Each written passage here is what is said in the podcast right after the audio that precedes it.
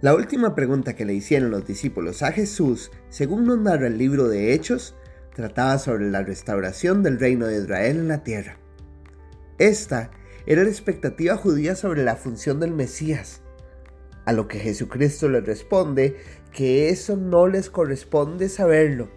Sin embargo, les enfoca en lo crucialmente importante y les dice, pero cuando venga el Espíritu Santo sobre ustedes, recibirán poder y serán mis testigos, tanto en Jerusalén como en toda Judea y Samaria y hasta los confines de la tierra.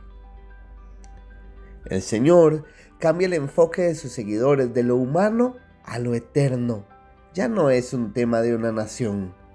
Su preocupación no debía enfocarse en lo que sucedería con Israel, debía enfocarse en que la gente conociera la obra redentora de Cristo. Justo eso es lo que sucede. El Evangelio fue expandido porque los apóstoles lograron entender que lo crucialmente importante es que Jesús resucitó y nos hizo libres del pecado. Como iglesia, debemos entender que somos enviados. El evangelismo no es un ministerio dentro de nuestras organizaciones. El evangelismo es un mandato para todo cristiano.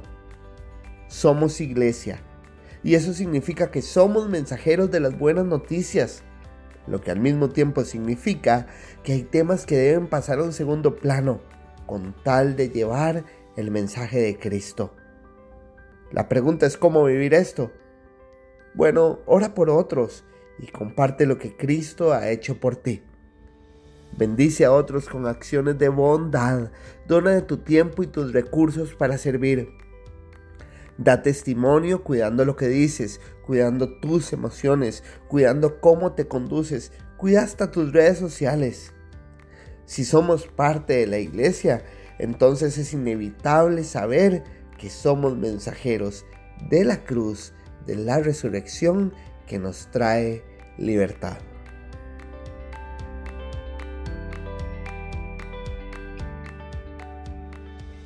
Este devocional fue hecho por Diego Solís, quien es parte de la iglesia Casa de Alabanza, de los pastores Luciano Romero y Ana Luz Rodríguez. Búscanos en Facebook como Ministerio Internacional Casa de Alabanza. ¡Ánimo!